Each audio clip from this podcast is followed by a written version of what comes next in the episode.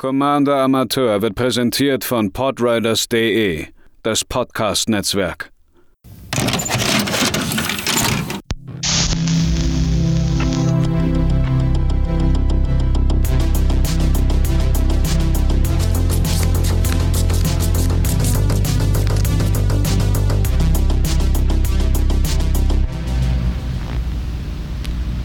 Einen wunderschönen guten Tag, liebe ZuhörerInnen, bei einem weiteren Budget Deck hier auf Commander Amateur, gebaut und vorgestellt von mir, Matze.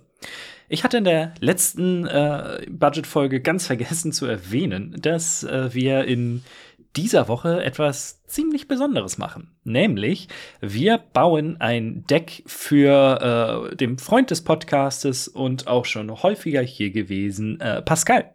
Denn er wollte sich äh, auch mal äh, ein bisschen weiter in seinen Decks bewegen. Ähm, er hat, glaube ich, immer nur ein aktuelles und schmeißt dann Karten hin und her, wie es ihm gerade so passt. Dementsprechend ähm, hatte er mich gebeten, oder beziehungsweise ich hatte es ihm angeboten und er meinte, es wäre eine gute Idee, ein Budget-Deck für ihn zu machen. Und die Wahl war zwischen einem Beckett Brass Piraten Tribal und einem Pramicon äh, Control Deck dann wahrscheinlich gewesen.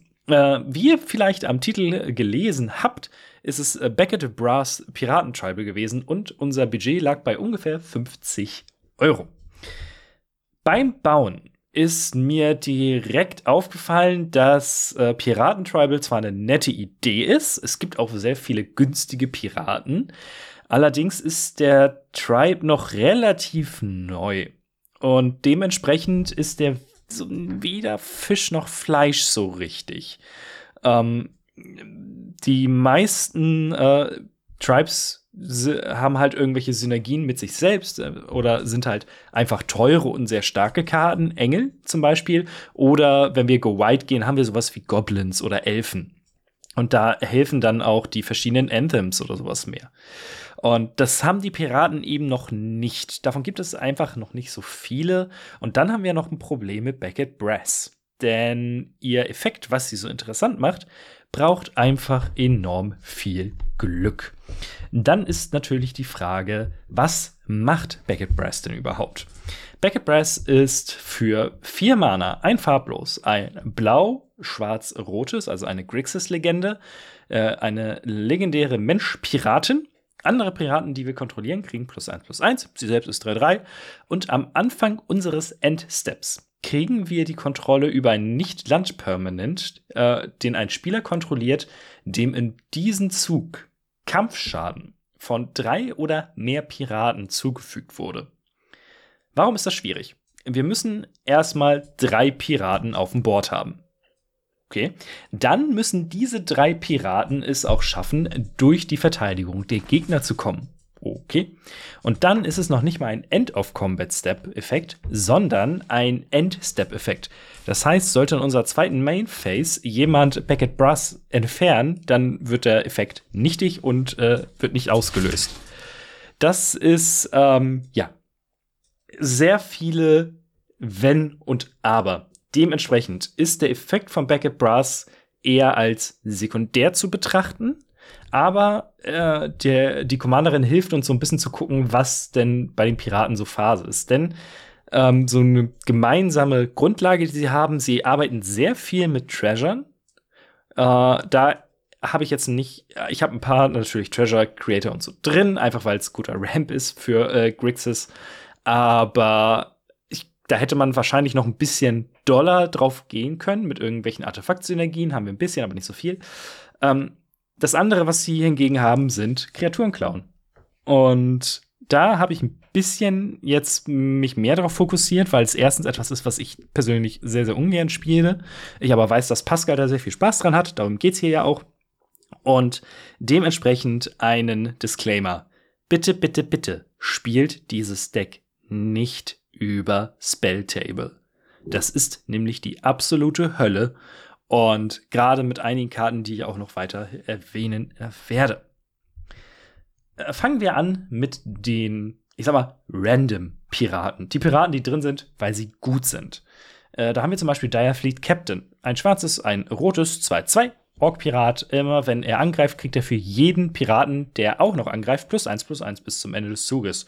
Er kann also relativ groß werden. Das war so eine der Karten, wo ich gemerkt habe, okay, ich würde ihn gerne groß hochpumpen, aber dafür gibt es einfach nicht so wirklich genügend Karten. Dafür bräuchte man mehr wie Fathom Fleet Captain. Ein farblos, ein schwarzes, 2-1 Menace. Immer wenn er angreift, äh, wenn wir einen anderen Nicht-Token-Pirat kontrollieren, können wir zwei farblose bezahlen. Und wenn wir das tun, kriegen wir einen 2-2 schwarzen Piratenkreaturen-Token mit Menace. Auch hier wieder, es gibt eigentlich so viele ähm, Steps, die man machen muss, um zu diesen 2-2-Token zu kommen. Aber es ist nun mal leider eine äh, der besseren äh, Go-White-Karten in diesem gesamten Tribe. Dann eine Karte, die ich immer noch für ein bisschen unterschätzt halte, gerade in äh, Budget-Decks, ist Coastline Marauders. Zwei farblos, ein rotes für eine 0-3 Trampel. Seltsam, aber wenn Coastline Marauders angreift, äh, kriegen, äh, kriegt er oder sie, je nachdem, ob es Singular oder Plural ist, plus 1 plus 0 bis zum Ende des Zuges für jedes Land, was der verteidigende Spieler kontrolliert. Also kann die, ohne dass ihr viel dazu tun müsst, sehr, sehr groß werden. Hat aber auch Encore für 6. Das heißt, wir können die Karte für 6 Mana aus dem Spiel entfernen und für jeden Gegner machen wir einen äh, Token davon mit Hast und die müssen äh, den jeweiligen Spieler angreifen. Das heißt, wenn wir drei Gegner haben, machen wir drei Token, die die jeweiligen Spieler angreifen müssen und am Ende des Zuges äh, werden sie geopfert. Aber alleine, dass man hier äh, eine Kreatur mit äh, ja, leichten Trampel hat, der höchstwahrscheinlich durchkommt, ist einfach praktisch. Dire Fleet Neckbreaker kostet zwei farblos, ein Schwarz, ein Rot für eine 3-2. Angreifende Piraten, die wir kontrollieren, kriegen plus 2 plus 0. Ist eine schöne Agro-Karte. Wie gesagt, ist jetzt nicht unbedingt der Weg, den wir gehen wollen, aber äh, ist trotzdem unterhaltsam. Dead Eye Brawler, zwei farblos, ein blaues, ein schwarzes, 2-4. Death Touch hat Ascent. Äh, wenn wir zehn oder mehr Permanents kontrollieren, haben wir den Segen der Stadt. Das war so eine Ixalan-Sache für den Rest des Spiels. Und wenn Dead Eye Brawler einem Spieler Kampfschaden zufügt, wenn wir äh, den Segen der Stadt haben, dürfen wir eine Karte ziehen. Übrigens, den Segen der Stadt verliert man nie. Nur, dass das wichtig ist. Und dann kommen wir zu dem äh, weiteren Subthema des Deckes. Port Razor. Drei farblos, zwei rote, vier, vier. Ist eine der teureren Karten im Deck, aber das ist das Schöne, wenn man 50 Euro Budget hat, anstatt 30 oder 25, man hat ein bisschen mehr Spielraum. Immer wenn der Port Razor einem Spieler Kampfschaden zufügt, können wir jede andere Kreatur, die wir kontrollieren, enttappen. Nach dieser Kampfphase gibt es eine zusätzliche Kampfphase. Und der Portraiser kann kein Spieler oder Spielerin angreifen, die in diesem Zug bereits angegriffen wurde. Das heißt, als Alternative ähm, zu Beckett Brass haben wir unser Deck vollgestopft mit verschiedenen Combat Damage Effekten, äh, wie zum Beispiel den Dead Eye Brawler. Ähm, der Klassiker hier ist natürlich äh, Podcast-HörerInnen Wissens Mask of Memory für ein Equipment, zwei farblos äh, ausspielen, eins zu equippen. Wenn die ausgerüstete Kreatur einem Spieler Kampfschaden zufügt, können wir zwei Karten ziehen. Wenn wir das machen, schmeißen wir eine Karte ab. Prying Blade und Goldvein Pick sind zwei äh, Equipments, die im Grunde genommen austauschbar sind. Prying Blade kostet eins zum Ausspielen, zwei zum Equippen. Bei Goldvein Pick ist es andersrum. Prying Blade kriegt noch plus 1 plus 0 oder gibt noch plus 1 plus 0, aber beide sagen, wenn einem Spieler Schaden zugefügt wird, Kampfschaden von der ausgerüsteten Kreatur, kriegen den Treasure Token. Goldvein Pick gibt noch plus 1 plus 1. Das vergesse ich immer wieder. Äh, dann, als Alternative zur Mask of Memory haben wir Mask of Riddles kostet zum Ausspielen ein blaues, ein schwarzes. Ein Equipment, zwei zu Equip, farblose. Die ausgerüstete Kreatur hat äh, verursacht Furcht. Ich glaube, das heißt, sie kann nur von Artefakt und oder schwarzen Kreaturen geblockt werden. Und wenn die ausgerüstete Kreatur einem Kampfschaden, ein Spieler Kampfschaden zufügt, dürfen wir eine Karte ziehen. Ist, ähm, ja, einfach praktisch, wenn man seine Hand auffüllen möchte. Dann Malcolm, Keen-Eyed Navigator. Zwei farblos, ein blaues, Pirat, zwei, zwei, fliegt. Und immer wenn ein oder mehr Piraten, die wir kontrollieren, beim Spieler Schaden zufügen, können wir einen Treasure Token oder machen wir einen Treasure Token für jeden Gegner. Hier wichtig, es ist nicht Combat Damage. Das heißt, mit einer anderen Karte, die in diesem Deck ist, könnte das Ganze sehr, sehr schnell nicht unbedingt Infinite gehen, aber wenn wir die beiden draußen haben, ist es äußerst wahrscheinlich, dass wir gewonnen haben. Das ist nämlich Glinthorn Buccaneer. Ein farblos, zwei rote, zwei vier. Hast. Immer wenn wir eine Karte abschmeißen, fügt der Glinton Buccaneer jedem Spieler einen Schaden zu und ein farblos, ein rotes, schmeißt eine Karte weg, zieh eine Karte und das können wir äh, nur machen, wenn der Glinton Buccaneer angreift. Ähm, da unsere Gegner wahrscheinlich insgesamt weniger Leben haben werden als wir Karten im Deck, sobald der Glinton Buccaneer angreift und Malcolm draußen ist und wir das Mana bezahlen können, haben wir höchstwahrscheinlich gewonnen. Weil wir machen dann immer drei Treasure, können zwei wieder ausgeben, um den Effekt nochmal zu aktivieren und so weiter und so fort. Ähm, dementsprechend fragt lieber, das ist eine inzwischen bekannte Combo, ob das okay für die GegnerInnen ist. Dann nicht so wirklich ein Combat Damage Effekt, aber ich habe ihn hier in diese Kategorie mit reingepackt, denn äh, Stolen Identity ist eine Art, wie wir es schaffen könnten, doch irgendwie so ein bisschen weiterzugehen. Äh, vier farblos, zwei blaue für eine Hexerei. Inzwischen eine meiner liebsten Budgetkarten. Ich mag die sehr, sehr gerne. Äh, wir machen einen Token, der eine Kopie einer äh, beliebigen Kreatur oder eines beliebigen Artefaktes ist. Muss nicht mal von uns sein. Und die Karte hat halt Cypher. Äh, wenn wir sie gesprochen haben, können wir sie ins Exil schicken. Und zwar encoded, heißt es auf Englisch, auf eine Kreatur, die wir kontrollieren. Immer wenn diese Kreatur dann einem Spieler Kampfschaden zufügt, können wir die, den Zauberspruch kopieren und sprechen, ohne, den, äh, ohne die Kosten zu bezahlen. Wir haben ein paar Kreaturen oder ein paar Arten, um äh, sicher zu gehen, dass unsere Ge Kreaturen durchkommen. Changeling Outcast. Ein schwarzes 1-1 kann nicht geblockt werden und kann aber auch nicht blocken. Ist ein Shapeshifter, deswegen ist es auch ein Pirat. Wenn wir Stolen Identity auf den Changeling Outcast casten, heißt das, dass wir theoretisch in jeder Runde eine Kopie von irgendetwas auf dem Spielfeld machen können. Also von einer Artefakt oder einer Kreatur. Voll praktisch. Deswegen mag ich die. Die kostet halt 6 Mana, aber ich finde sie irgendwie unterhaltsam. Dann die beiden teuersten Karten tatsächlich in dem Deck.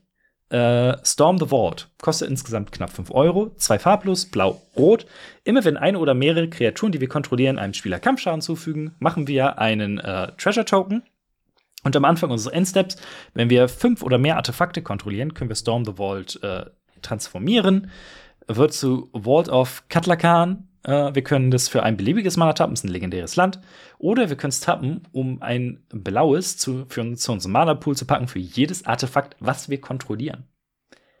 Es sollte klar sein, warum die teuer ist. Äh, Gerade in Artefakt-Decks geht die halt komplett steil, macht unendlich viel Mana und ist einfach eine gute Karte. Äh, die andere Karte, die dann erstaunlich teuer ist, obwohl sie sehr, sehr, sehr neu ist, vielleicht sollte man da stonksmäßig zuschlagen, äh, Predator's Hour eine der Karten, warum man das nie auf Spelltable spielen sollte. Ein farblos, ein schwarzes für eine Hexerei. Bis zum Ende des Zuges bekommen jede Kontrollier, die wir kontrollieren, Menace. Und immer wenn diese Kreatur einem Spieler Kampfschaden zufügt, schicke die oberste Karte dieses Spielers ins Exil. Und zwar, ähm, ja, verdeckt. Wir können bis zum Ende, also wir können die Karte angucken und sie äh, spielen, solange sie im Exil ist. Und wir können das Mana so ausgeben, als ob es äh, Mana von einer beliebigen Farbe wäre. Wir klauen also vom Deck unserer Gegner die Karten. Und das eben mit einem Plan, den wir eh schon äh, machen wollen. Wir geben all unseren Kreaturen Menace, das heißt, es ist höchstwahrscheinlich, dass sie durchkommen. Und wir können da ganz leicht äh, Karten klauen. Mm, ich muss jetzt noch mal gucken. Wir können sie sogar spielen. Wir können sie nicht nur casten. Das heißt, sollten das Länder sein, können wir sie auch ins Spiel bringen ich verstehe, warum die Karte in kürzester Zeit dann doch irgendwie 2,50 Euro oder so kostet. Die ist nicht schlecht. Und das ist dann eben der Übergang zur nächsten Kategorie. Ich habe sie genannt Get over here. Ähm, wir klauen die Kreaturen unserer Gegner. Wie gesagt, ist etwas, was ich nicht so cool finde, aber es gehört irgendwie zu den Piraten dazu. Ist ja auch irgendwo äh, schön äh, on theme. Äh, Breaches, Brazen Plunderer. Drei farblos, rotes, ein Goblin-Pirat, 3-3, Menace. Immer wenn ein oder mehrere Piraten, die wir kontrollieren, einem Spieler Kampfschaden zufügt, schicken wir die oberste Karte dieses äh, Spielers ins Exil oder Spielerin. Wir können diese Karten äh, bis zum Ende des äh, Zuges sprechen und wir können Mana ausgeben, als ob es das Mana von einer beliebigen Farbe wäre. Im Grunde genommen Predator's Hour in, auf einer Kreatur, dafür länger da, aber in schlecht, weil wir es nur bis zum Ende des Zuges machen können. Hm. Dann, äh, alternativ, wo ist die, äh, da ist die Kategorie, äh, haben wir Captivating Crew. Drei farblos, rot für einen Menschpiraten, 4-3, für, farblo für vier farblose haben wir einen Threaten-Effekt. Wir können ähm, die Kontrolle über eine Kreatur bis zu, eines Gegners bis zum Ende des Zuges übernehmen. Sie wird enttappt, kriegt Haste, können wir aber nur als Hexerei einsetzen. Ähm, wir haben auch noch äh, Price of Loyalty drin, ist der Threaten-Effekt aus, also ist genau dieser gleiche Effekt, weil es ursprünglich auf der Karte Threaten drauf war. Nur wenn wir einen Treasure dafür ausgeben, kriegt die Kreatur plus 2 plus 0, ist eine Sorcery aus Adventures in the Forgotten Realm. Dann eine Karte, die ich in Standard gehasst habe: Hostage Taker, zwei farblos, blau-schwarz, 2-3. Wenn Hostage Taker ins Spielfeld kommt, schicken wir eine andere Kreatur oder ein anderes Artefakt äh, ins Exil, bis Hostage Taker das Spielfeld verlässt. Solange diese Karte ins, im Exil ist, können wir sie sprechen und wir können Mana ausgeben, wie wir wollen. Das heißt, sollten wir noch genügend Mana haben, spielen wir Hostage Taker und sollten dann die Karte direkt spielen. Denn wenn Hostage Taker das Spiel verlässt, kriegen unsere GegnerInnen die Karte wieder. Wenn aber Hostage Taker, also wenn wir es schaffen, die Karte zu sprechen, dann ähm, kriegen sie die nicht wieder, wenn Hostage Taker das Spiel verlässt. Und dann, einfach weil ich es sehr ähm, passend fand, Mass Mutiny, drei farblos, zwei rote. Für jeden Gegner kriegen wir die Kontrolle von einer Kreatur bis zum Ende des Zuges. Sie wird enttappt und sie kriegen Hast. Also es ist ein, ja, Massen-Threaten-Effekt. Damit das Ganze auch noch einigermaßen on theme ist, denn wir haben so ein paar Effekte, die halt bei Piraten triggern, spielen wir Arcane Adaption und Maskwood Nexus. Das, äh, im Grunde genommen machen die beiden das Gleiche. Äh, bei Arcane Adaption ist ein Enchantment für zwei farblos, ein blaues. Wenn es ins Spielfeld kommt, können wir einen Kreaturentyp äh, sagen. Und alle Kreaturen, die wir kontrollieren, haben diesen Kreaturentypen zusätzlich. Das heißt, wenn wir Kreaturen unseres Gegners übernehmen, werden sie zu Piraten. Das ist auch hier wieder sehr, sehr äh, flavorful, wie ich finde. Mask und Nexus gibt all unsere Kreaturen alle möglichen äh, Kreaturentypen, also macht sie alle zu Shapeshiftern. Das heißt, sie sind auch Kreatur, äh, sie sind auch Piraten immer noch. Vier Mana für ein Artefakt und für drei Mana können wir einen 2-2 blauen Shapeshifter-Kreaturen-Token machen, der alle Kreaturentypen hat. Es ist eine Art, wie wir zusätzlich Piraten machen können. Alleine dafür lohnt sich die Karte in diesem Deck, selbst wenn man das Ganze nicht so, ähm, ja, flavorful findet. Ich find's großartig um jetzt unseren Kreaturen äh, Evasion zu geben, um sicherzustellen, dass sie durchkommen, haben wir noch so ein paar äh, weitere Sachen, wie zum Beispiel Goblin War Drums. Ist ein Enchantment für zwei farblos, ein rotes. Alle unsere Kreaturen haben Menace. Einfach. Teleportal. Eine Hexerei für ein blaues, ein rotes. Eine Kreatur, die wir kontrollieren, kriegt plus 1 plus 0 und kann nicht geblockt werden, hat aber auch Overload für fünf Farb, also für drei farblose, ein blaues, ein rotes. Dann haben alle unsere Kreaturen plus 1 plus 0 und können nicht geblockt werden in diesem Zug. Wäre ideal, wenn man das irgendwie mit Beckett Brass äh, und einem großen Board kombinieren könnte. Und die Alternative, der beste, die beste Karte, wenn es darum geht, dass Kreaturen durchkommen, Archetype of Imagination. Vier farblos, zwei blaue, Mensch, äh, Zauberer, 3-2. Kreaturen, die wir kontrollieren, haben fliegend und Kreaturen unserer Gegner verlieren fliegend und können es auch nicht mehr wiederbekommen. Bäh. So kriegen wir es äh, auf jeden Fall äh, hin, dass unsere Kreaturen Kampfschaden zufügen. Das war das Deck. Im äh, Groben. Ähm, ich hatte durchaus meine Probleme, das zu bauen, einfach aus den äh, genannten Gründen am Ende ist es eins, was äh, ich glaube ich sogar mal Probe spielen wollen würde, einfach um zu gucken äh, und was sehr gut funktioniert, was äh, ja, was durchaus glatt läuft. Und das ist so ziemlich das Wichtigste, glaube ich. Wenn man jetzt ein bisschen dran rumdoktern möchte, natürlich das übliche Ramp und Mana Base kann man immer verbessern. Dann habe ich relativ wenig Interaktion drin. Einfach weil wir ja die gegnerischen Kreaturen übernehmen wollen, anstatt, oder zumindest kurzzeitig, anstatt sie zu zerstören. Kann sein, dass man da ein bisschen mehr arbeiten muss. Oder man kann halt mehr Artefakt-Tribal-Synergien reinbauen. Dorf Destiny zum Beispiel. Ähm, oder Icon of Ancestry. Aber auch hier wieder, das sind alles so Sachen, die vor allen Dingen gut in, ähm, in Tribes funktionieren, die viel Unterstützung haben. Und das haben eben die Piraten nicht. Da muss man schon mehr auf dieses äh, ganze, ja, auf dieses Steel-Theme irgendwie gehen. Dann ein, äh, eine Ausrüstung, die sehr teuer geworden ist, verhältnismäßig, äh, Wand of Orcus. Ähm, zwei Mana, äh, zwei farblose, ein schwarzes, Equip 3 ist ein legendäres Equipment. Immer wenn die ausgerüstete Kreatur angreift oder blockt, kriegen, äh, kriegt sie und Zombies, die wir kontrollieren, Death Touch bis zum Ende des Zuges. Äh, wir spielen jetzt nicht so viele Zombies, aber Immer wenn die ausgerüstete Kreatur einem Spieler Kampfschaden zufügt, machen wir so viele 2-2 schwarze Zombie-Kreaturen-Token. Es ist ein weiterer Combat Damage Effekt, der, äh, glaube ich, sehr, sehr gut in diesem ganzen ähm, Thema funktionieren könnte. Und vor allen Dingen, ähm, wenn wir Arcane Adaption oder so drauf haben, haben wir Zombie-Piraten. Voll cool. Äh, die günstigste ähm, deutsche Karte liegt aktuell bei knapp 11 Euro. Also, ja, ist auf jeden Fall äh, keine Budgetkarte mehr. Und dann, weil wir den Portraiser spielen, vielleicht mehr Combat Steps, also mehr extra Combat Steps wäre vielleicht noch so eine Idee gewesen. Ähm, da, die sind allerdings auch nicht so günstig, deswegen schwierig. Insgesamt kostet das Deck von den Karten her tatsächlich 40 Euro. Sind also gut äh, in dem Bereich, den wir wollten.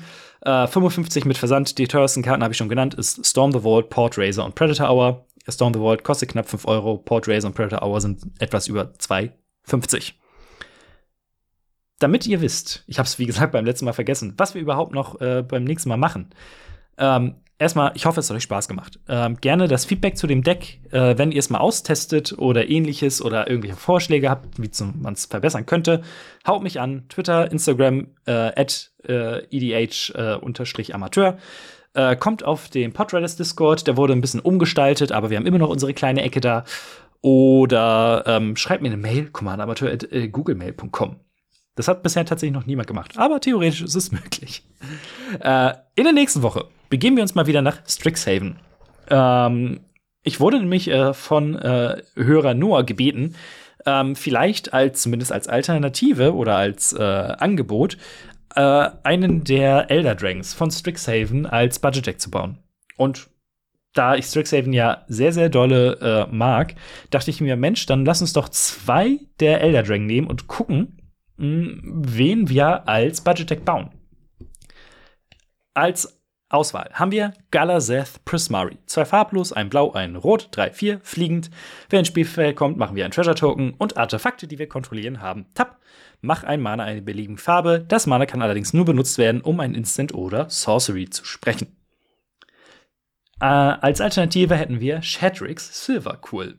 Drei farblos, ein weiß, ein schwarz, zwei, fünf, fliegend Doppelschlag. Und am Anfang des Combats unseres Zuges können wir zwei Sachen auswählen. Wie gesagt, können, müssen wir nicht. Jeder Mode muss einen anderen Spieler anziehen. Und wir haben drei Möglichkeiten. Äh, ein Spieler unserer Wahl kriegt einen 2-1 weißen und schwarzen Inkling-Kreaturentoken mit fliegend. Äh, ein Spieler unserer Wahl zieht eine Karte und verliert ein Leben. Oder ein Spieler unserer Wahl packt eine 1-1-Karte auf jede Kreatur, die äh, man kontrolliert. Ihr könnt euch aussuchen, äh, welches Budget-Deck gebaut werden soll. Entweder auf dem Podriders Discord oder aber ihr könnt bei Spotify in den Show Notes, das heißt, ihr klickt auf die Folge und scrollt ein bisschen nach unten. Da könnt ihr auch abstimmen. Die Stimmen werden dann zusammengezählt und dann gucken wir nächste Woche, was so geht. Bis dahin, habt noch einen schönen Tag und auf Wiederhören.